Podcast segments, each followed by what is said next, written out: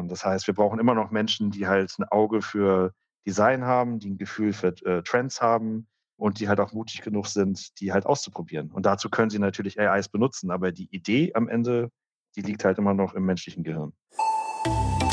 Storyradar, der Podcast mit den Trends aus der Storytelling, PR und Medienwelt.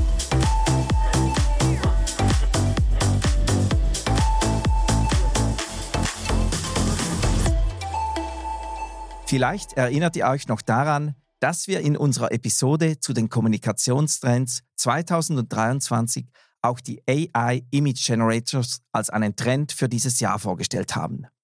Momentan spricht zwar die ganze Branche vor allem über ChatGPT, also über die Herstellung von Texten mit Hilfe künstlicher Intelligenz, wir aber wollen uns heute damit befassen, wie wir Bilder, Videos und Designs mit Hilfe von künstlicher Intelligenz ganz einfach und easy erstellen können. Welche einzigartigen Chancen und Möglichkeiten gibt es damit für Kommunikationsprofis? Und was gilt es dabei zu beachten? Tja, darüber spreche ich heute mit Florian Klaus, dem Head of International Business Development unseres Sponsors Press Relations. Herzlich willkommen bei Storyradar Flo. Hallo Ferris, vielen Dank für die Einladung. Freut mich hier zu sein. Ja, du bist ja bereits zum zweiten Mal hier bei Storyradar dabei. Du magst dich erinnern, wir haben letztes Jahr über Fake News miteinander diskutiert, also wie wir eben Fake News erkennen können. Das war in Episode 69, übrigens eine unserer meistgehörten Folgen von Storyradar, kann ich nur sehr empfehlen. Und oh, du, ja, Gratulation an dieser Stelle. Spricht für dich. Jetzt mal schauen, wie viele Downloads wir mit dieser Folge hinkriegen. Du beschäftigst dich ja bei Press Relations ständig mit neuen Trends. Also was, was kommt, was, äh, was läuft gerade. Und du hast auch relativ früh schon gesagt, ähm, AI Image Generators, die werden spannend. Wie und wann bist du zum ersten Mal darüber gestolpert? Also die äh, Bild-AIs sind mir zum ersten Mal im Frühling letzten Jahres begegnet, tatsächlich in einem YouTube-Video. Ich habe ein YouTube-Video gesehen, da ging es um Delhi, also die erste Version von Delhi. Damals habe ich das nur so am Rande mitgenommen. Am, ähm, am Anfang war das noch nicht ganz so beeindruckend, wie es jetzt ist. Denn die ersten Ergebnisse waren schon interessant. Also wenn man der AI gesagt hat, mal mal ein Auto, dann hat man da auch ein stilistisches Auto gesehen. Aber es hat noch nicht so richtig beeindruckt. Das kam erst im Laufe des Jahres, vor allem durch die schnelle Entwicklung. Auch spannend zu wissen, die Bilderstellung mit AI, die war vor dem Text, weil jetzt sprechen ja alle über dieses ChatGPT nicht.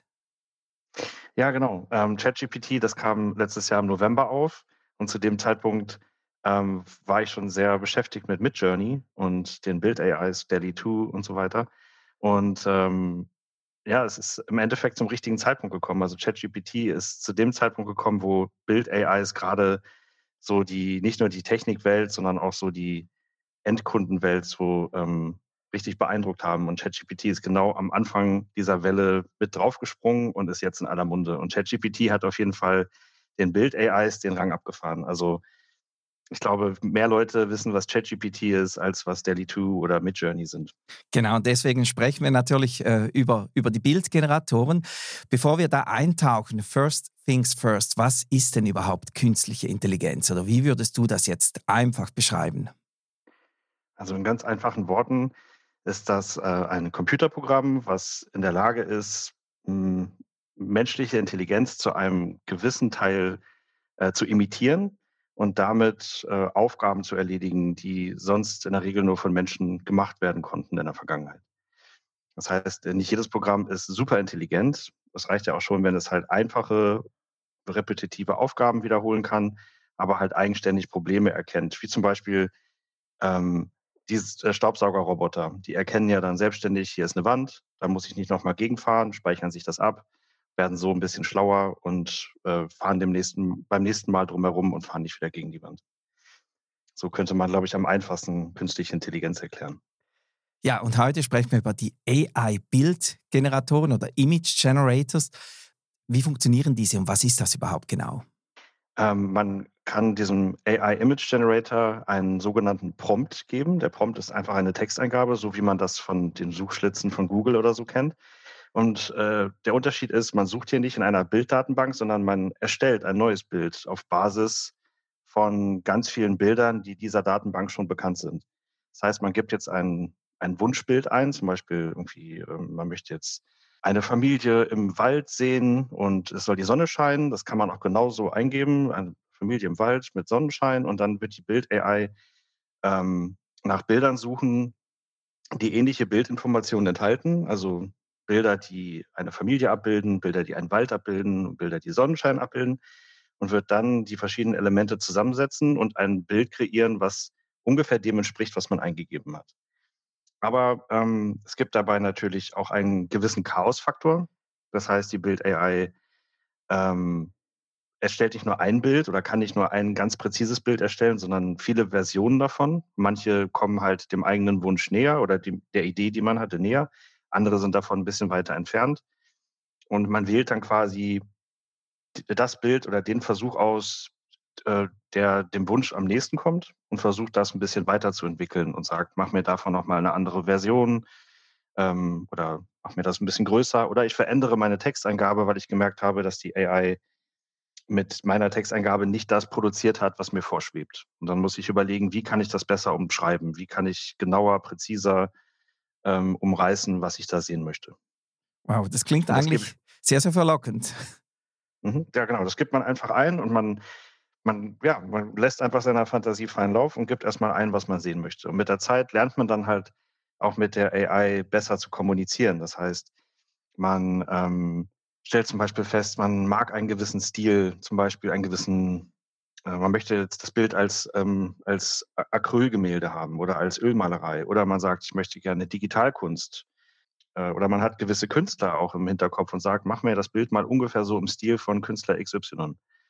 Und AIs verstehen das, die greifen dann auf ihre Datenbank zurück, suchen halt nach all diesen Begriffen und, und Worten, die man verwendet hat im Prompt und versuchen dann ein Bild zu erstellen, was all das enthält in der richtigen Zusammensetzung. Du hast gesagt, das gibt man einfach ein. Wo gebe ich das mhm. jetzt ein? Ja, das kommt so ein bisschen auf die AI an. Ich habe zum Beispiel am meisten gearbeitet in der Vergangenheit mit Midjourney. Midjourney ähm, kommuniziert über Discord Discord wiederum ist ein Chatprogramm. aus, der, aus der Arbeitswelt kennt man das so ein bisschen wie, wie Microsoft Teams oder wie Slack. So in der Art ist auch Discord. Gamer werden das kennen, weil man darüber halt auch viel ähm, kommuniziert, wenn man zusammen Videospiele spielt. Und da gibt es dann zum Beispiel einfach einen, einen Chat. Also man chattet mit dem Midjourney-Bot in dem Fall und schreibt in den Chat einfach den Befehl slash image, äh, slash imagine, sorry, und also stelle dir etwas vor und dann schreibt man den Prompt dahinter. Bei anderen Programmen funktioniert das quasi analog. Es gibt dann zum Beispiel eine App oder eine, eine Webseite, wo man dann an irgendeiner Stelle immer wieder einfach ein Textfeld hat, in das man dann Begriffe eingeben kann. Und es geht noch ein bisschen darüber hinaus. Ähm, einige AIs, wie zum Beispiel Midjourney, sind auch in der Lage, ähm, äh, Bilder, also man kann Bilder dort hochladen und dann diese Bildinformationen quasi für die Erstellung des neuen Bildes verwenden. Das heißt, ich könnte zum Beispiel auch ein Selfie von mir hochladen und dann diese Bildinformationen nehmen und sagen, stelle mir das da, aber im Mittelalter oder im, äh, mit einer irgendeiner Perücke oder mit blauen Haaren oder sowas. Das könnte ich halt alles machen. Das heißt aber nicht unbedingt, dass dann auch danach sofort ein Bild rauskommt, was genauso aussieht wie ich. Denn die, was die AI macht, ist, sie liest die ganzen Bildinformationen aus und in meinem Fall würde sie dann halt gewisse Informationen auslesen, wie mein ungefähres Alter, dass ich braune Haare habe, dass ich einen Vollbart habe. Das würde sie auslesen und würde das auch neu zusammensetzen und ich würde dann auch eine Figur sehen, die halt so ähnlich aussieht wie ich, nämlich wahrscheinlich auch mit braunen Haaren und einem Vollbart ähm, und ungefähr in dem gleichen Altersrange. Aber es heißt nicht unbedingt, dass ich das auch bin, sondern ähm, das darauf müsste man eine AI quasi erstmal spezialisieren, was ja auch bei einigen Apps in der Vergangenheit schon erfolgt ist. Denn das, da kommen wir, glaube ich, gleich nochmal zu, wenn wir so ein bisschen darüber sprechen, wo die, ähm, ja, was die ersten Trends waren und wie sich das quasi in der Bevölkerung überhaupt verbreitet hat, nämlich über diese Selfie-Apps. Mhm. Das klingt natürlich für mich alles wie von Zauberhand und sehr, sehr faszinierend. Ich gebe da was ein und dann schwupps habe ich schon ein Bild vor mir. Äh, meine große Frage, kostet das was? Ja, das kommt auch wieder so ein bisschen auf die App an. Es gibt äh, kostenlose Bild-AIs, wie zum Beispiel Stable Diffusion. Das ist Open Source. Das heißt, man kann äh, Stable Diffusion einfach benutzen, man kann eigene Apps schreiben ähm, und das ganze Programm kostenlos benutzen. Man kann es auch lokal benutzen und quasi es mit eigenen, eigenem Bildmaterial füttern. Andere AIs, die nicht quelloffen sind, wie zum Beispiel Midjourney oder äh, Dali, ähm, die kosten dann Geld. Also bei Midjourney zum Beispiel, so als Anhaltspunkt ähm, für eine Flatrate, also wenn man so viel wie man möchte einfach kreieren möchte, das kostet derzeit circa 40 Euro im Monat. Ähm, man bekommt aber auch eine kostenlose Version, mit der man halt dann nur so zwei Dutzend Bilder erstellen kann ungefähr. Und äh, für 10 Euro kann man, glaube ich, 200 Bilder oder so im Monat erstellen. Das heißt, für normale Verbraucher, die damit nur ein bisschen rumspielen wollen, könnte es kostenlos sein oder sich halt ungefähr in dem Rahmen eines Streaming-Abos bewegen. Also man zahlt da ungefähr so viel für wie für Netflix oder Amazon Prime oder ähnliches. Mhm. Ja. Jetzt, ich konnte natürlich auch nicht widerstehen. Ich habe mir habe mich für eine Handy-App entschieden, für Lensa, habe mir die mhm. runtergeladen, also die hatte schon mal was gekostet. Und ich habe dann nachher ähm, gesehen, da kann man so Avatare, äh, eben so Selfies generieren lassen. Und dafür musste ich, glaube ich, so 16 Selfies, also 16 Selfies von mir hochladen, Bilder, die ich im Handy hatte und dann ging es so ungefähr, glaube ich, eine Stunde oder 15 Minuten, ich weiß nicht mehr wie lange. Also muss dann noch zusätzlich was bezahlen für die Verarbeitung. Und dann habe ich äh, ein Package bekommen mit 50 neuen Selfies von mir. Und ich muss gestehen, teils extrem echt und wirklich gut, also wie ein Foto. Und teils, ja, braucht man schon Fantasie, um zu realisieren, dass ich darauf abgebildet bin. Was, mhm. was hältst du von solchen Tools? Oder was würdest du da empfehlen? Also erstmal, Lenzer ähm, hat das sehr gut gemacht. Die sind sehr, sehr schnell auf diesen Zug aufgesprungen und sie haben halt direkt einen konkreten Anwendungsfall gefunden, der auch sehr naheliegend ist, wie ich finde, nämlich Selfies. Äh, die AIs an sich sind erstmal nicht unbedingt in der Lage, ein Bild ganz genau so zu reproduzieren, wie es hochgeladen wurde. Das, darauf hat sich aber Lenzer spezialisiert. Ich weiß jetzt nicht genau, was bei Lenzer im Hintergrund liegt. Also Lenzer ist ja jetzt keine eigene Bild-AI, sondern es ist eine Anwendung, die ich schätze mal, Stable Diffusion oder irgendwas benutzt, um ähm, Bilder zu kreieren. Und sie haben das aber, ähm, ja, haben halt quasi im Hintergrund einen Weg gefunden, den AIs zu sagen, achte ganz besonders auf die Gesichtszüge und auf ähm, das Aussehen des Gesichts und lass das so, wie das hochgeladen wurde. Nimm dir diese 16 Bilder hier als Quellmaterial und alles, was du erstellst, egal ob das jetzt Mittelalter oder äh, Steinzeit oder im Weltall ist. Hauptsache, das Gesicht ist halt immer wieder möglichst dicht an dem Quellmaterial. Und das ist schon mal ein ganz konkreter Anwendungsfall. Das heißt, Midjourney, Stable Diffusion, Delhi 2 und so weiter würden das jetzt nicht automatisch machen. Das habe ich schon selbst probiert. Wenn ich da Bilder von mir hochlade, wie gesagt, dann kommen da äh, Menschen raus, die so ähnlich aussehen wie ich, aber es bin nicht ich. Und bei Lenster ähm, erkenne ich mich dann auch wirklich wieder, weil dann da äh, stärkere Ähnlichkeiten zu meinen Augen, zum dem Verhältnis zwischen Augen und Nase und Mund und so weiter gegeben ist. Das ist dann normalerweise nicht unbedingt der Fall. Das macht Lenzer schon sehr gut und ich glaube, die haben damit wahnsinnigen Erfolg gehabt. Also ich habe gerade im Dezember und Januar auf Facebook und Instagram, also ich würde sagen, ungefähr die Hälfte der Leute, denen ich folge, hat irgendwie irgendeine dieser Apps ausprobiert und AI-Selfies von sich hochgeladen. Das war wirklich ein wahnsinniger Erfolg und ich glaube, die sind da zum richtigen Zeitpunkt auf diesen Zug aufgesprungen. Aber Lenzer waren nicht die einzigen. Tatsächlich habe ich, äh, bevor ich Lenzer gesehen habe, überall habe ich ähm, was gesehen von MyHeritage. Das ist ähm, einer dieser DNA-Analyseanbieter. Und die haben das quasi so als äh, Werbe-App benutzt. Man konnte sich dann halt MyHeritage runterladen und konnte da halt auch diese Lenzer-ähnlichen Fotos machen. Lenzer hat das Ganze noch ein bisschen perfektioniert, würde ich sagen. Und es ist auch nicht der einzige Anbieter auf diesem, in diesem Bereich. Es gibt da noch andere wie Faceplay oder Remini. Aber ich muss sagen, Lenza hat, glaube ich, zu Recht auch schon so einen großen Erfolg. Die mhm. haben das schon gut gemacht. Mhm. Ja, das klingt jetzt natürlich noch alles nach viel Spielerei. Werden wir ein bisschen konkreter, Flo. Ähm, wenn ich jetzt ein mittelständisches Unternehmen bin oder ein kleinerer Betrieb, ich nehme als Beispiel ein Gastro, ich habe ein Gastronomieunternehmen, wie kann ich jetzt mit diesen künstlichen Bildgeneratoren arbeiten? Oder wie könnte ich mhm. das dann einsetzen? Genau, das, äh, das ist ja natürlich ein riesiges Thema. Welche Business Opportunities gibt es hier und wo kann man das schon benutzen? Und gerade bei solchen äh, konkreten Anwendungsfällen ähm, ist es recht naheliegend, bei Kneipen und bei Clubs und so weiter, ähm, da kann man das ganze Design quasi schon von einer AI übernehmen lassen, wenn man denn jetzt keine ganz so konkreten Vorstellungen hat, äh, beziehungsweise ganz, nicht ganz konkrete Anforderungen hat, sondern halt ähm, okay damit ist, dass man der AI ein, ein Konzept quasi vorgibt und die dann das Konzept umsetzt. Das heißt, ich kann jetzt schlecht kleine Details in solche Bilder einarbeiten. Also ich könnte der AI ganz einfach sagen, mach mir ein futuristisches Design. Ich möchte jetzt hier ähm, die Skyline einer Großstadt in der Zukunft zum Beispiel sehen. Das ist gar kein Problem. Aber was die AI jetzt an der Stelle nicht könnte, ist, äh, wenn ich hier sagen würde, bei dem dritten Hochhaus von links, bau da nochmal mein Logo ein oder so. Das äh, versteht die AI erstmal nicht. So gut sind die noch nicht. Dazu bräuchte man tatsächlich einen Designer. Aber was man für so ein Café oder einen Club machen könnte, ist natürlich das Design der, der Speisekarten, das Design der Wandpaneele oder so. Das könnte man damit machen. Wenn man halt so ein grobes Farbkonzept oder ein grobes Schema hat, was man verfolgen möchte, dann eignet sich das halt schon ganz gut, ohne dass man Lizenzen für, ähm, für Bilder oder für Designs bezahlen muss oder eine Designagentur beauftragen muss. Mhm. So, in diesen Fällen könnte man das schon ganz einfach benutzen.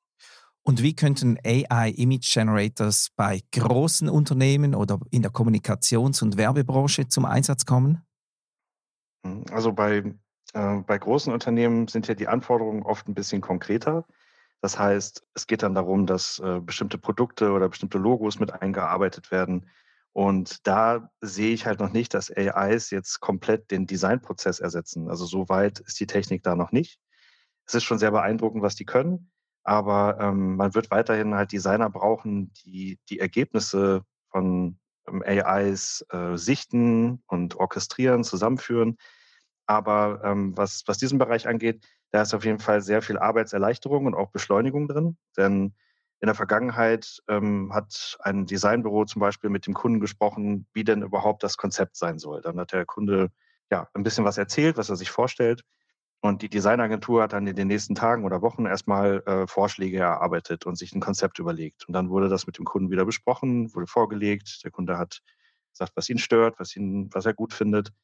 Und dann ging das wieder in die nächste Runde. Und das kann jetzt alles sehr stark beschleunigt werden, denn man kann quasi live im ersten Gespräch mit dem Kunden schon mal so ein paar Designkonzepte mit so einer Bild-AI ähm, abklopfen und schon mal ein paar Ergebnisse produzieren, die jetzt nicht unbedingt das Endprodukt sein müssen, aber ähm, es macht die Abstimmung mit dem Kunden schon mal viel leichter, um die Richtung und das, das, ja, das, das Feeling irgendwie so ein bisschen auszuloten. Wohin soll es gehen und was interessiert den Kunden und was nicht? Und das kann jetzt innerhalb von Stunden gemacht werden, was früher halt Tage oder Wochen gedauert hat. Also man könnte zum Beispiel so Moodboards generieren, oder, um schon mal eine Richtung vorzugeben äh, und das mit dem Kunden gegenzuchecken, ja. Mhm, ganz genau. Ähm, sonst generell, es gibt, wird natürlich viel darüber gesprochen, ob AIs im Generellen, oder wir wollen ja speziell über Bild-AI sprechen hier, äh, ob das ähm, Jobs gefährdet. Und ich denke, ich denke schon, dass, dass ein Teil der Jobs ähm, ersetzt werden könnte durch eine AI oder ein, ähm, vielleicht nicht der komplette Job, aber einige der Arbeitsschritte. Das heißt, dass ähm, eine Person in der Lage wäre, ein Projekt äh, schneller abzuschließen, beziehungsweise in der gleichen Zeit mehrere Projekte, äh, was in der Vergangenheit nicht möglich war, indem einfach redundante oder zeitaufwendige ähm, Arbeit an eine AI outgesourced wird. Das heißt, man ähm, lässt sich zum Beispiel den Hintergrund schon mal designen. Das heißt, man sagt, ich möchte gerne irgendwie ein Hintergrund in Blau und Grün, was eher so ein Wolkenmuster haben soll. Und dazwischen sollen noch irgendwie ein paar gelbe Linien verlaufen zum Beispiel. Und dann lässt man sich einfach erstmal solche Hintergründe generieren und setzt dann quasi das eigentliche Design einfach oben drauf, aber hält sich halt nicht weiter mit der Hintergrunddesignarbeit auf. Das ist zum Beispiel ein ganz einfacher Schritt. Das heißt, äh, es wird halt viele einzelne Designschritte geben, die beschleunigt oder teilweise ersetzt werden können von einer AI, sodass halt ähm, ja, wahrscheinlich über kurz oder lang die, die äh, Bearbeitungszeit für ein Designprojekt sinkt und damit dann quasi auch die Kosten. Beziehungsweise die Kosten verlagern sich natürlich teilweise auf eine AI dann, die sonst auf eine menschliche Arbeitskraft entfallen wären. Also wir werden da auf jeden Fall eine Disruption erleben, nicht nur im Bereich des Designs, sondern jetzt mit ChatGPT und den anderen AIs, die auf den Markt kommen, auch in vielen anderen Bereichen. Aber wir werden nicht von heute auf morgen keine Menschen mehr brauchen, sondern die Arbeit wird sich verändern. Wir werden halt äh, Menschen brauchen, die sich mit Prompts auskennen, also sogenannte Prompt Engineers. Das heißt, die wissen, was muss ich bei so einer AI eingeben, damit ich zum Ziel komme, damit die versteht, was ich von ihr will. Und ich glaube, dieses ähm, Prompt Engineering, das wird halt eine Fähigkeit sein, die wir uns aneignen werden in der Zukunft, so wie wir jetzt googeln. So, also wir haben ja jetzt auch eine gewisse Fähigkeit, Informationen im Netz zu finden. Wir wissen, dass wir Google mit Boolschen Operatoren benutzen können, mit AND, OR und NOT, mit Phrasensuche, mit verschiedenen Filtern und so weiter. Und so ähnlich wird es uns wahrscheinlich in den nächsten Jahrzehnten auch mit äh, AI gehen und mit Prompts. Also es gibt AIs für alle möglichen erdenklichen Dinge, für Bilder, für Chats, für Quellcode, für Musik, für Stimmengenerierung. Und äh, die Kunst wird halt sein, diesen AIs vermitteln zu können, was wir eigentlich wollen, was wir von denen wollen und was die für uns machen sollen. Und dazu müssen wir halt verstehen, wie wir mit ihnen sprechen. Mhm. Das wird halt insgesamt, glaube ich, das Arbeitsleben stark verändern. Es wird viele Jobs beschleunigen und einige unliebsame Tätigkeiten eventuell auch ersetzen. Und wir müssen dann schauen, wie wir damit umgehen. Weil wir haben ja das, die Situation, wir haben gleichzeitig eine wachsende Erdbevölkerung und wir haben aber eigentlich weniger Bedarf für Arbeitskräfte auf vieler, in vielerlei Hinsicht. Und ähm, das sind Probleme, die wir in Zukunft lösen müssen. Generell, diese ganzen AIs bringen eine ganze Menge an rechtlichen und auch ethischen Problemen mit sich, die wir alle noch gar nicht ausdiskutiert haben. Da wollte ich gerade äh, einhaken, lieber Flo. Und zwar, du hast schon gesagt, Mensch und Maschine arbeiten äh, Hand in Hand dann eigentlich zusammen. Eben der Mensch, äh, der da nach etwas sucht äh, oder ein Design übernimmt, was die Maschine generiert hat und das weiterentwickelt. Da frage ich mich, wem gehört denn da am Schluss das Copyright? Das ist auf jeden Fall eine sehr spannende Frage. Auf die habe ich auch keine abschließende Antwort. Aber es gibt derzeit sehr viele Ideen dazu. Also meine persönliche, mein persönlicher Gedanke dazu ist, wir müssen schon schauen, wie wir denn die Menschen, die im Endeffekt für das Quellmaterial dieser AIs gesorgt haben, in diesem Fall die ganzen Bilder, wie lassen wir die quasi am Erfolg oder auch an den Umsätzen, die halt mit AIs generiert werden oder mit AI-Ergebnissen generiert werden, wie lassen wir die daran teilhaben? Denn ohne das Quellmaterial, ohne die ganzen Bilder, egal ob echte Kunstwerke oder digitale Kunstwerke, gäbe es ja die Bild-AIs gar nicht. Das heißt, wir brauchten ja quasi erstmal die menschliche Arbeit, um dann ein AI-Modell zu trainieren, was diese Bilder quasi imitieren kann, beziehungsweise ähnliche Bilder erstellen kann. Und es gibt da jetzt verschiedene Ansätze. Was ich zum Beispiel sehr spannend finde, ist, ähm, es gibt zwei, zwei Bilddatenbanken, die gerade in der Presse sind, äh, bezüglich Bild AI. Ist äh, Getty Images, das andere ist Shutterstock. Getty Images hat eine Klage anberaumt gerade und äh, verklagt Stable Diffusion, weil Stable Diffusion wohl ähm, die, die Fotos oder die Bilder in der Bilddatenbank von Getty Images benutzt hat, ohne die zu fragen. Und auch ich selber habe schon gesehen, wenn man Bilder übrigens mal kreieren lässt von der Bild AI, manchmal sieht man diese schräge äh, Wasserzeichenschrift aber es steht da nicht wirklich Getty Images oder Shutterstock, sondern es ist einfach irgend so ein Gekrissel, aber man sieht, dass die Bild-AI quasi diese, diese äh, Wasserzeichen quasi mit ausgelesen hat und sie teilweise halt auch mit ausgibt, wenn man Bilder kreieren lässt. Das fand ich ganz witzig. Aber zurück zu Getty Images. Die haben eine Klage anberaumt und verklagen gerade Stable Diffusion. Bei ähm, Shutterstock sieht es genau anders aus. Shutterstock ist dazu übergegangen, Bilder auch von AI generiert anzubieten und ähm, versucht im Hintergrund die Künstler, die quasi Quellmaterial für das jeweilige Bild beigesteuert haben, äh, anteilig zu entlohnen. Das heißt, ich kaufe mir bei Shutterstock zum Beispiel ein Bild von, ich behaupte jetzt mal irgendwie von, von, von einer grünen Wiese vor einer Großstadt oder so, wie die von einer AI generiert wurde. Und im Hintergrund wird dann geschaut, welche Bilder waren dafür notwendig, um quasi dieses neue Bild zu erzeugen. Und dann wird zum Beispiel hervorgebracht, dass sechs oder sieben verschiedene Fotos von anderen, von echten Fotografen oder Künstlern gab, die für die Erstellung benutzt wurden und die werden dann anteilig an dem Umsatz beteiligt, der mit dem Verkauf des AI-Bilds ähm, erzielt wurde.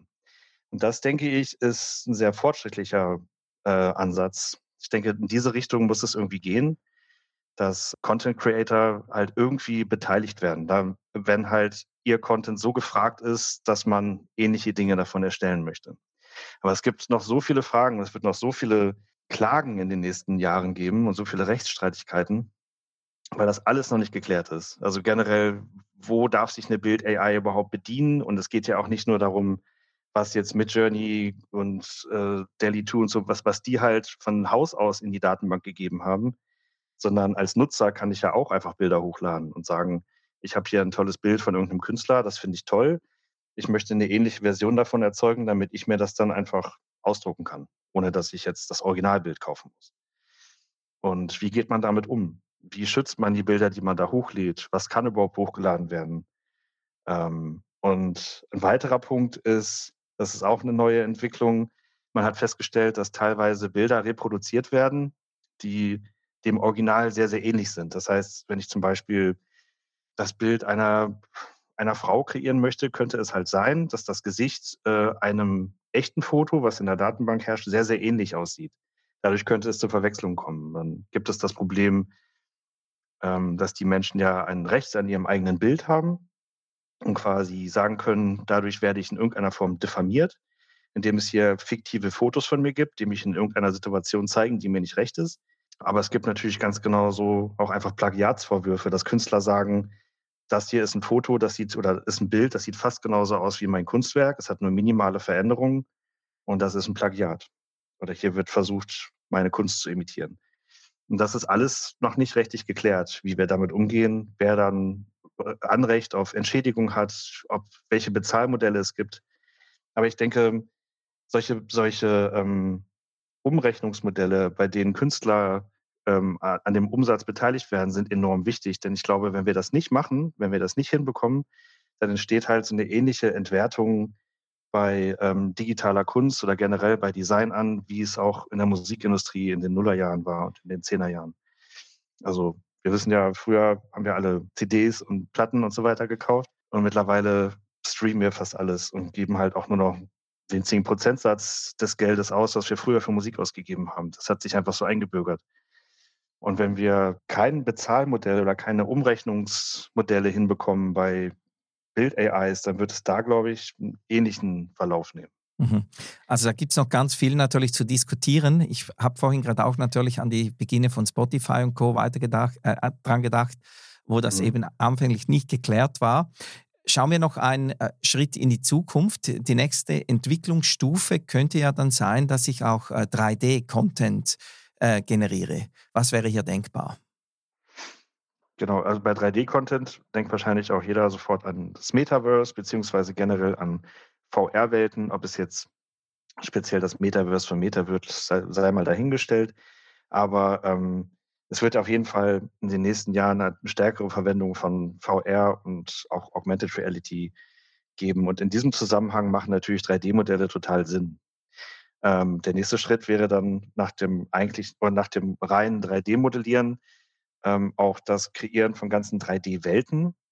Ja, ist das Metaverse und alles, was dazugehört, schon wieder ein Anwendungspunkt, aber natürlich auch Videospiele mit dieser Entwicklung, also mit dem AI-gestützten Entwickeln von Bildern, von Videos und 3D-Objekten und natürlich auch Sprachsystemen wie ChatGPT und ähnlichem ist es jetzt schon denkbar, Videospiele zu erzeugen, die quasi unendlich sind, weil sich halt immer irgendwie neuer Content generiert, weil man immer wieder zu irgendeinem neuen Planeten fliegen kann, der eine AI-gestützte Generierung erhält. Das heißt, die Flora und Fauna dort, die Charaktere, die ich dort treffe, all das wird AI generiert und es gibt quasi kein Ende mehr. Sondern ich habe wirklich ein unendliches Universum, wo ich durch die Gegend fliegen kann. Nur so als, als Beispiel jetzt mal.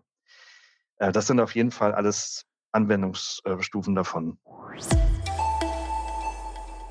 Storyradar wird euch präsentiert von Newsradar dem intelligenten Echtzeit-Tool von Press Relations für kanalübergreifendes Medienmonitoring und praktische Analysen, damit ihr stets wisst, was die Medien über euch berichten. Also nicht wie früher bei Indiana Jones und so weiter, bei diesen Adventure Games, wo man nach einer bestimmten Zeit alle Räume mal gesehen hat und dann ging es nicht mehr weiter, war das Spiel fertig gespielt, sondern hier ging es dann, wird es dann immer weiter und weiter gehen, genau. Ganz genau. Ich habe auch noch gehört, äh, eine noch eine weitere Entwicklungsstufe könnte Text-to-Video sein. Muss ich mir dann da vorstellen, ich äh, gebe ein, ich will jetzt eine Familie im Wald sehen, die da an ein Hexenhaus kommt und dann gäbe es ein Video daraus? Oder wie funktioniert das? Kann man sich so vorstellen, ja. Ähm, bei den, bei den Video-AIs ist es so, die verbrauchen natürlich viel mehr Speicherplatz und auch die äh, Rechenleistung ist eine viel höhere als bei einem einfachen Foto. Das heißt, ähm, ich glaube, das dauert noch ein bisschen aus technischen Gründen, bis das irgendwie flächenmäßig zum Einsatz kommt. Aber es wird auf jeden Fall kommen. Es gibt auch schon die ersten Ergebnisse. Ähm, aber das kann noch nicht so einfach vom Endnutzer benutzt werden, wie zum Beispiel Bild-AIs. Also ich glaube, wenn man jetzt Text-to-Video äh, versuchen würde, für den Otto-Normalverbraucher erschwinglich zu machen, dann würde das mehrere hundert Euro im Monat kosten, damit man da überhaupt einen Zugang bekommt. Einfach weil die Rechenleistung zu intensiv ist. Aber es wird auf jeden Fall kommen und die Anwendungsmöglichkeiten sind halt, ja, eigentlich überall, wo man Videocontent hat. In Social Media natürlich, da sehe ich jetzt schon eine riesige Welle an ähm, AI-Content jeglicher Form. Also egal, ob das jetzt in Werbeannoncen ist oder ob das in der persönlichen Darstellung von Menschen ist oder einfach Menschen, die versuchen, ihre Ideen irgendwie auszudrücken oder Spaß daran haben, mit den AIs rumzuspielen und auch gerade die, die Glitches lustig finden, also Menschen, die ein bisschen deformiert aussehen, die zehn Finger haben statt fünf und so weiter. Ähm, das sehe ich halt alles in Social Media und das wird bei Video nicht anders sein. Also es ist ja auch ganz einfach, dann zum Beispiel kleine Infovideos zu kreieren, mit irgendeiner Animation im Hintergrund. Man muss dann auch nicht mal mehr auf die gängigen Apps und die gängigen äh, Webseiten gehen und da Geld bezahlen, sondern kreiert sich halt für den jeweiligen Zweck sein Video oder sein Hintergrund, seine Animation einfach selbst. Wow, also es klingt natürlich auch sehr fantastisch, was da alles möglich ist. Da frage ich mich äh, kritisch, wo sind denn jetzt, also neben den rechtlichen Komponenten, wo sind denn jetzt da die Schwachstellen? Also wo stoßen eben dann diese AI Image Generators an ihre Grenzen? Was können sie heute, Stand heute, noch nicht so gut? Also zum einen, ich fange mal bei den ganz offensichtlichen Dingen an, Details. Das heißt, wie ich gerade schon mal meinte, Finger zum Beispiel also ganz konkrete Sachen. Finger können AIs immer noch sehr, sehr schlecht.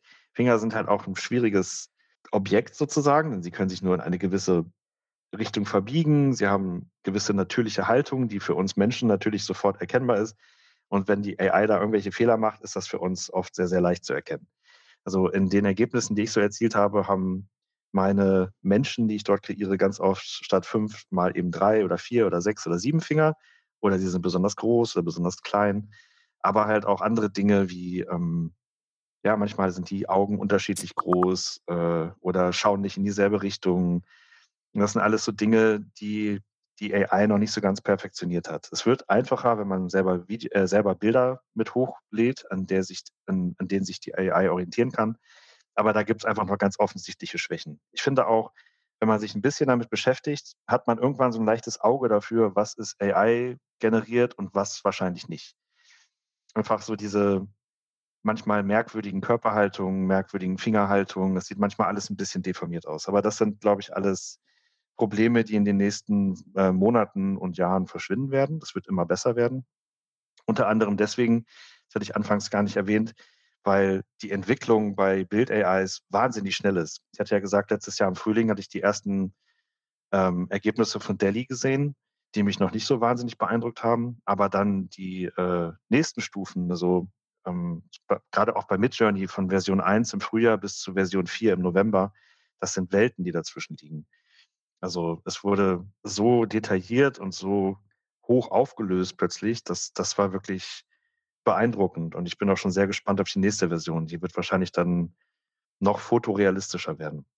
Aber äh, zu den Dingen, was AIs nicht können, sie haben natürlich keine intrinsische Kreativität. Das heißt, von selber kommen die jetzt nicht mit Ideen. Und man möchte ja vielleicht auch nicht den, den einen Trend, der dieses Jahr vorherrscht, total totreiten. Man ist ja auch daran interessiert, mal was Neues zu wagen, mal irgendwie so ein bisschen, ja, was ein neues Feld zu betreten oder ein bisschen kreativ zu sein, ein bisschen disruptiv zu sein im Design. Und das sind jetzt Image AIs natürlich nicht, weil die machen jetzt das, was ich denen sage. Wenn ich sage, ich möchte hier ein Bild vom Sonnenuntergang im Stil von irgendeinem Künstler, dann macht die mir das. Aber ähm, sie wird jetzt halt nicht sagen, hey, probier doch mal ein moderneres Design und setz da nochmal irgendwie ein Objekt davor oder nimm mal andere Farben oder sowas. Also das kann eine AI halt nicht machen. Das heißt, sie berät mich ja nicht in meinem Kreativprozess, sondern sie setzt halt nur um.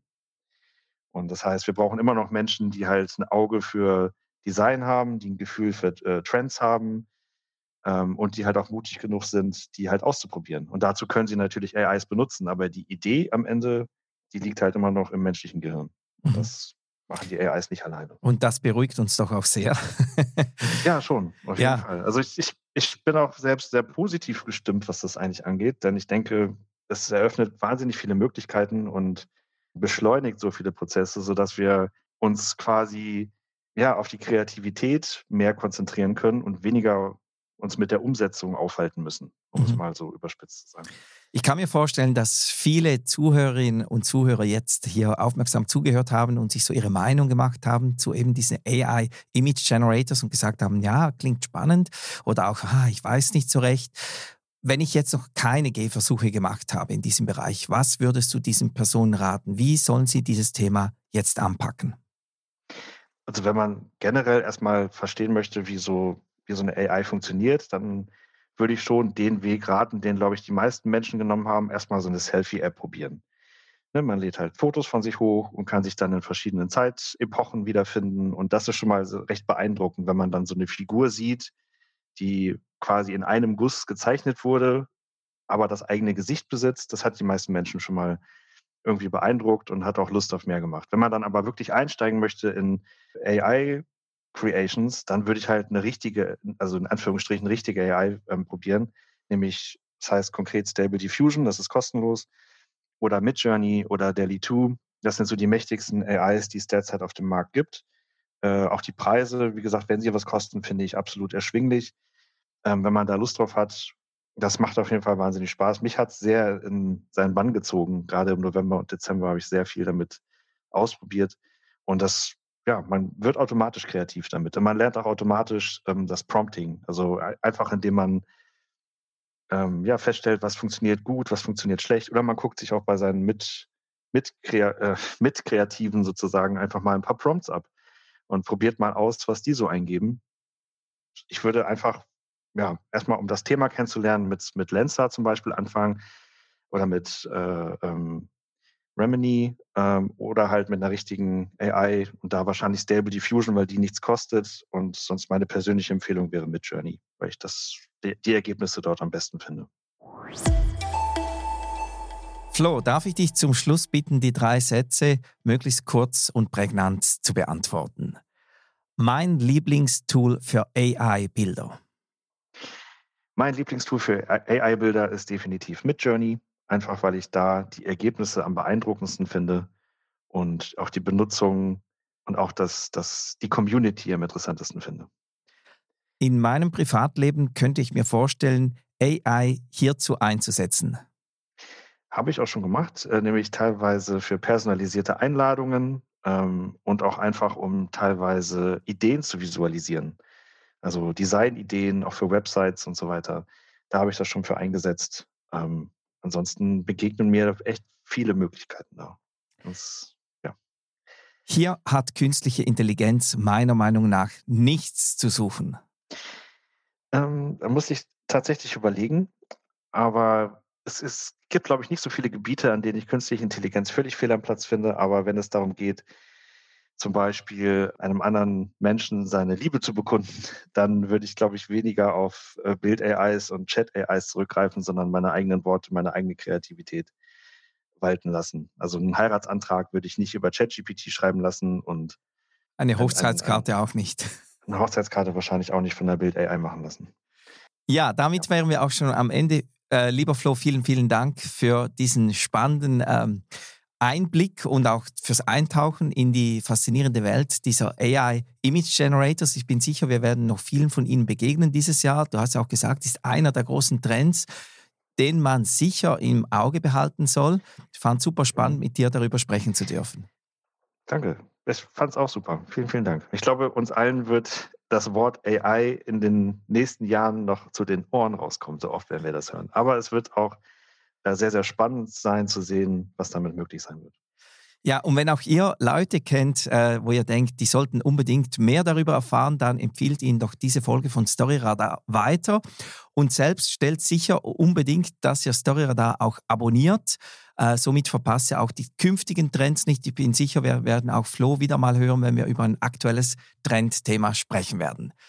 Danke, lieber Flo. Ich wünsche dir einen schönen Tag und wir hören uns wieder in zwei Wochen mit der nächsten Ausgabe von Story Radar.